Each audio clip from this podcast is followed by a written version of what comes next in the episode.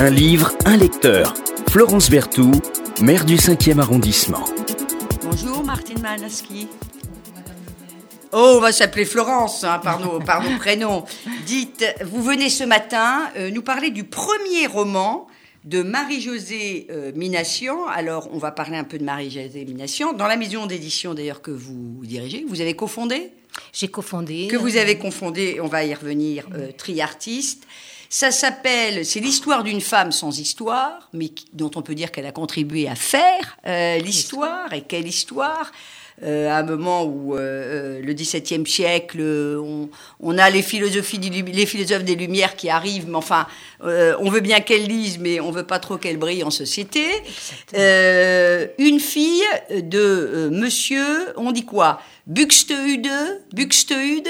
Je suis pas vraiment germaniste, mais je- moi je dis Buxtehude. Mais Bon, euh, voilà. C'est peut-être pas Euh, alors, Oui. euh, Buxtehude, et puis les germanistes nous, nous, Nous corrigerons. Nous, nous- nous corrigerons. Martine Malinski, vous dirigez Triartis. Comment vous est venu ce souhait de, de créer une maison d'édition? Vous n'en étiez pas à votre première aventure, si j'ose dire. Non, non, non, non, non, oui, oui.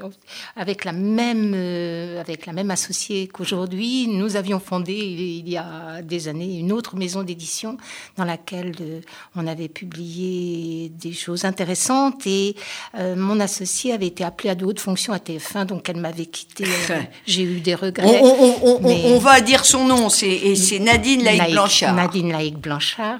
Et puis, quand elle a quitté la télévision, elle m'a téléphoné en me disant est-ce qu'on ne refondrait pas une maison d'édition toutes les deux? Et j'ai dit bien entendu, bien entendu. Alors, votre première maison d'édition, Alors la première, c'était Cicéro. On s'occupait surtout de théâtre, musique, danse, opéra, euh, avec euh, la grande chance que j'ai eue de rencontrer Jean-Marie Villégier Oui. et de travailler pour lui et de publier grâce à, à lui des préfaces magnifiques d'œuvres classiques et puis de découvrir grâce à lui le théâtre pré-classique. Et pourquoi vous pas- avez laissé cette maison d'édition pour en recréer alors, une autre? on a laissé cette maison pour des raisons financières, parce que Jean-Marie Vélégier a été, euh, a été, je ne peux pas dire chassé, mais enfin bon, a, a dû quitter rapidement la direction du théâtre de Strasbourg, et ensuite il n'a jamais eu la possibilité de retrouver un théâtre. De retrouver, Oui, euh, oui, de oui. retrouver un théâtre. Donc euh, on s'est retrouvé avec, euh, avec là à ce- à cette époque qui était notre époque de gloire. On a travaillé pour le théâtre des Champs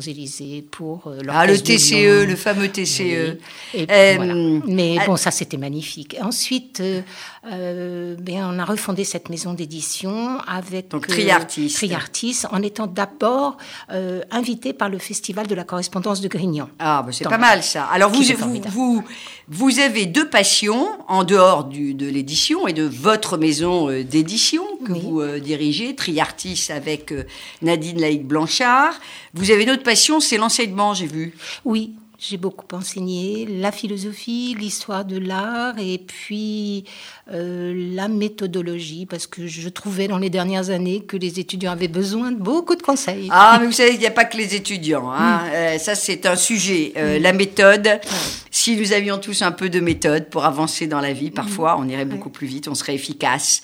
Alors, vous venez, Martine Malinsky, nous parler de- d'un premier roman.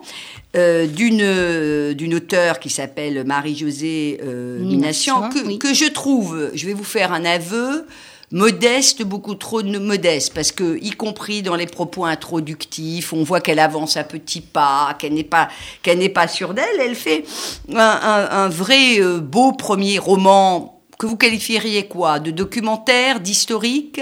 Les deux, documentaire, Les deux. historique. On apprend énormément de choses sur cette période, le, de la fin du XVIIe en Allemagne du Nord.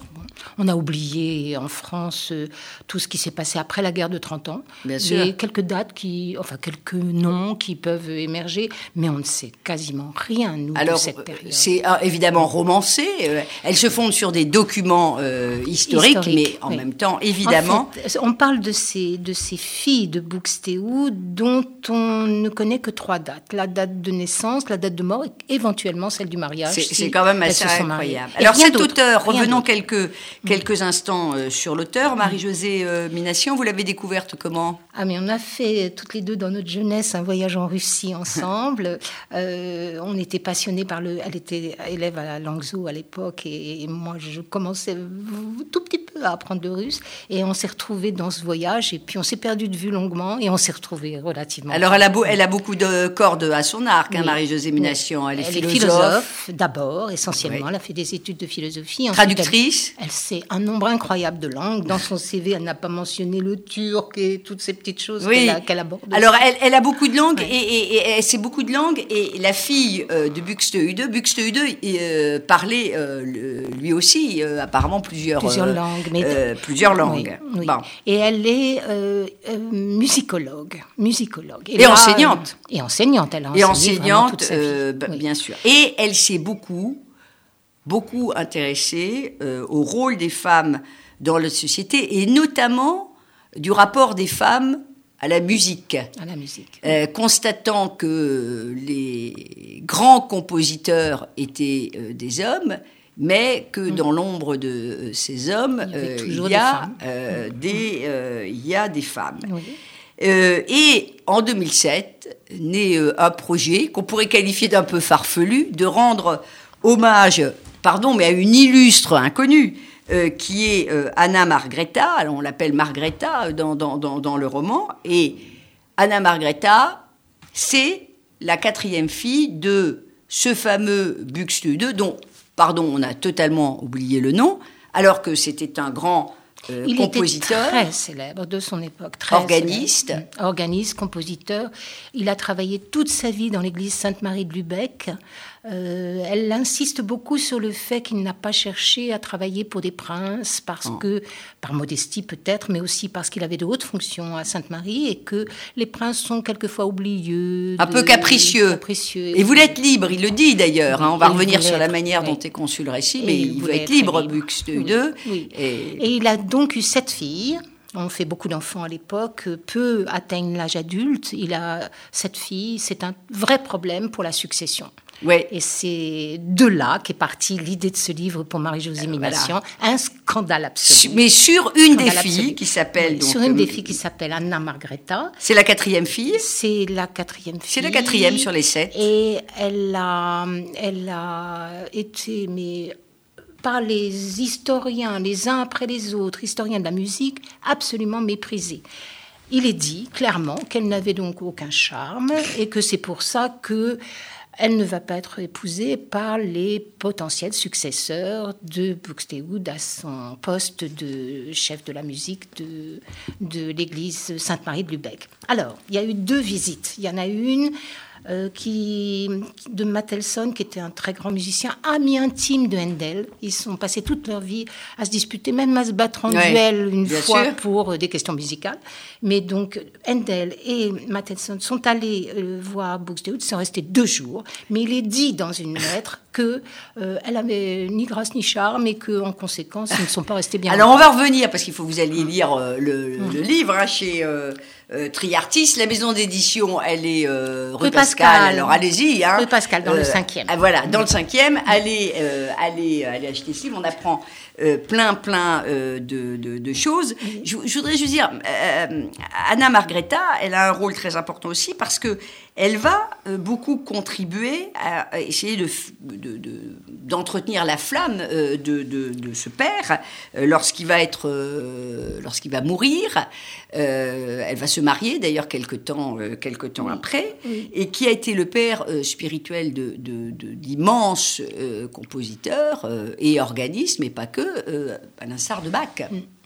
On pense en fait que Bach, euh, les grandes biographies euh, du 19e, ou la première grande biographie du 19e sur Bach, Bach était un musicien allemand, essentiellement allemand. Mm. Donc Stéode était d'origine danoise, est né euh, en dehors, bon, peut-être que le nationalisme de l'époque a fait que Bach, qui est un immense musicien bien sûr, a été. Euh, euh, ça a contribué à ce qu'il éclipse, dirons-nous, euh, Buxtehude. Et que Buxtehude a été probablement un petit peu mis.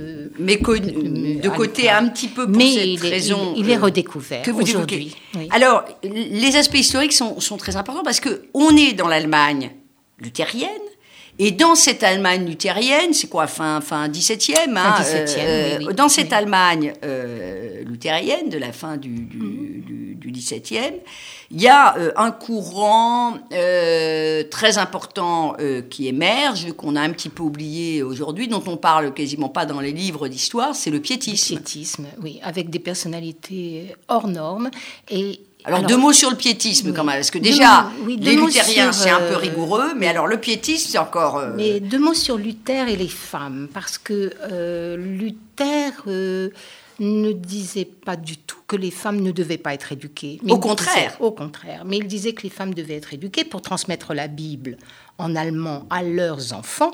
C'était Tout le essentiellement. monde se souvient évidemment, cher auditeur, qu'à l'époque, la Bible, euh, on la lit en latin. Et que le fait de pouvoir lire. Euh, dans Oui. une euh, langue vernaculaire, évidemment, ça change tout. Et ça veut dire que la Bible, Mm. eh bien, il va pas y avoir euh, une, caste euh, de, de- de- ecclésiastique qui va, qui, qui va être détenteur du, du contenu de cette Oui. Bible. Donc, c'était très, très important. C'était très important. Et donc Luther demandait aux femmes de lire éventuellement la Bible pour transmettre à leurs enfants, mais dans la sphère privée. Il est hors de question qu'elles prennent la parole dans la sphère publique. Et les piétistes vont avoir cette... inc- enfin, pour ce que j'ai appris, parce que je, je l'ignorais totalement, donc ma science est tout à fait nouvelle, euh, les piétistes vont mettre sur un pied d'égalité les hommes et les femmes, les nobles, les marchands, les bourgeois et les servantes. Et ça, c'est totalement, totalement nouveau. Et Buxtehude, il est très, euh, très Alors, imprégné. de- il a de rencontré, c'est évident. Alors ça, c'est toute la, la science de Marie-Josée Minassian d'avoir recréé les liens qui peuvent exister entre ce musicien luthérien d'une église luthérienne et les piétistes. Et les, et les Et les piétistes. piétistes. Et il est évident qu'il y a plein, plein d'implications, d'in- d'intrications, et que... euh, Et c'est très, très, c'est, c'est, à la fois très savant, mais très, très accessible. très On comprend- accessible parce qu'il s'agit d'avoir un rapport direct à Dieu. Mm. Et, et en ce sens, n'importe quelle euh, personne, c'est un mot trop moderne, la subjectivité, mais Bien sûr. rapport, Alors c'est le grand jeu de, de, de, de la, de la réforme. C'est une des raisons aussi Mm. euh, de, de, de ces, ces bagarres entre les, les, les catholiques euh, et, et, et les protestants. Mm. Euh, là, il n'y a pas d'intermédiation. Euh, on parle directement à Dieu. Et le piétisme, c'était vraiment, vraiment un mouvement très très rigoureux qui avait été fondé par un, Alors je y a crois, par un, par un pasteur, je crois, luthérien qui était alsacien d'ailleurs euh, à oui. l'origine. Oui. Alors on revit Oui. tout ce cadre culturel, Oui. philosophique. Et on découvre certaines femmes comme Madame Peterson, qui est une personnalité incroyable, des femmes qui sont extrêmement cultivées.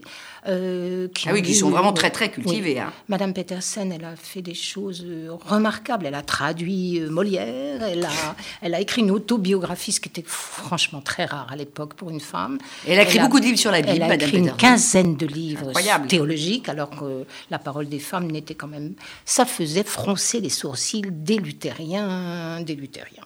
Oui. Mais les femmes se voient toujours, Toujours refuser. l'éducation, euh, l'éducation supérieure. Oui. euh, Alors comme les piétistes euh, ont eu, quelques-uns ont donné à euh, très peu de femmes la possibilité d'enseigner ou d'aller écouter des cours, euh, comme Madame Franke qui va, euh, comme euh, une...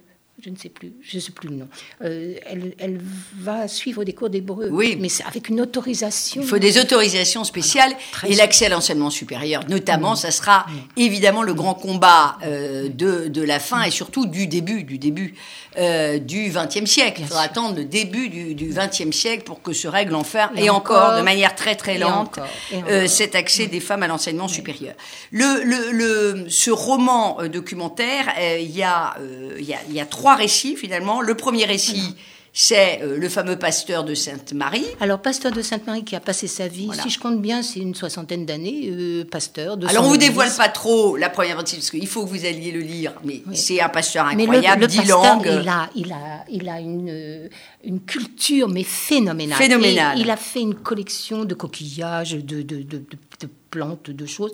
Et sa collection est à l'origine du musée historiographique de Lubeck. Allez lire parce que c'est c'est incroyable. Il faut dire que Lu- Lubeck est une ville euh, assez, assez fascinante, là, près, de, près de la Baltique. Le deuxième re- récit, c'est le père. du père, donc on voit oui. ce rapport à la foi, à la musique qui Et- est très très oui. euh, important. Et aux événements qui ont fait qu'il est resté attaché à Lubeck, qui Pourquoi quand même, euh, faut le dire, a été détruite euh, pendant la Seconde Guerre mondiale. Il y a un cinquième de la ville qui a été détruite, Bien sûr. y compris d'ailleurs une bonne partie de l'église. Euh, oui, avec euh, vraiment les, les- les- les juifs qui ont beaucoup, beaucoup, beaucoup souffert là-bas à, à Lubeck. Euh, et puis le troisième récit, alors qui est un peu particulier parce que on dévoile pas la fin, euh, c'est Margretha, puis le pasteur, parce qu'elle va se marier. Mais lisez pour voir un peu euh, comment ça se passe, parce qu'elle va se marier. On, des, des mauvaises langues ont dit qu'elle était ingrate, qu'elle avait un physique ingrat, euh, qu'elle n'avait aucun charme. Eh bien, elle va se marier avec le jeune Christian, c'est- et, et c'est pas le Christian de Cyrano de Bergerac, Non. c'est c'est un Christian euh,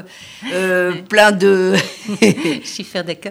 Alors, et ce Très cultivé. oui, ce qui est intéressant, c'est qu'elle elle, euh, elle donne une petite fille à son mari et elle meurt très Ah ben très non, bah non, alors, Ah ben, écoutez, il faut que je dise alors qu'elle j'essaye, meurt, c'est tellement de ne pas dévoiler, Oui. j'essaye de ne pas dévoiler Oui. euh, la fin pour qu'on aille acheter Oui. le livre que vous publiez et vous nous, Mais ce qui est intéressant- vous, nous spoilez comme Non, les jeunes. Non, non, ce qui est intéressant, c'est que son mari ne se remarie pas. Oui, Or, mais non, mais non, Oui. alors, Ah, non. c'est quand même Ah, mais incroyable. il faut le dire. Bon, lisez-le, parce que quand on le lit, euh, euh, voilà, bah, je voulais pas dévoiler la, la, la fin, mais, euh, Mais je Martine voulais qu'on sache- euh, bouchez-vous les oreilles en écoutant Non, ce je passage. voulais qu'on sache qu'elle a des Allez-y, grâces, qu'elle a des grâces. Allez-y, lisez cette histoire d'une femme sans histoire, qui évidemment est une femme Avec euh, avec euh, qui, qui a contribué euh, à forger l'histoire. Et puis, c'est l'histoire d'une ville, c'est l'histoire d'une famille, euh, comme le dit l'auteur. Et puis, c'est aussi euh, cette Europe qui, se construit et qui est déjà bien, bien vivante. Vous nous lisez un, petit passage, comme on fait toujours à la fin de l'émission. Donc, je vous rappelle, hein, aux éditions euh, Triartistes qui sont euh, rue Pascal, euh, eh bien, Martine Malinsky, pardonnez-moi, est venue nous parler du premier livre de Marie-Josée Minassian, mais qui euh, en est pas à son coup d'essai euh, en matière d'écriture. Et c'est l'histoire d'une femme sans histoire.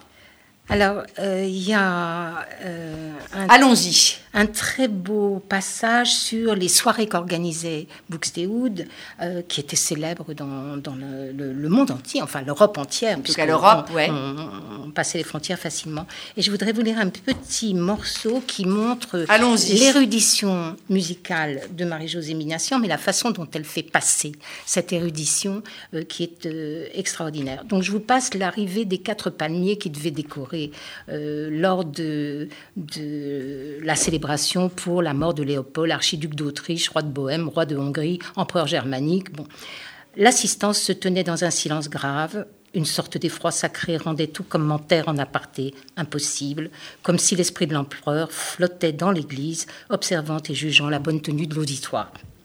Ce fut encore plus vrai lorsqu'après un lamento d'une grande intensité dramatique, par le tout petit des cordes qui s'épanchait en si bémol majeur, le chœur entra en, en procession et monta s'installer dans les deux balcons de chaque côté de l'orgue pour entonner un air de déploration de la terre allemande sur la mort du prince. Puis, la renommée fit entendre un récitatif dans lequel toute l'Europe était invitée à pleurer la mort du Kaiser, le chœur au complet reprenant la première mélodie pour exprimer le ruissellement mortifère du temps. Une voix de soprano entonnant ensuite un chant de plainte pour la disparition de la plus grande majesté du monde. L'air était composé de deux strophes émouvantes suivies d'un refrain où, à la façon d'une lamentation antique, un E de douleur résonnait de par les voûtes et glaçait les auditeurs.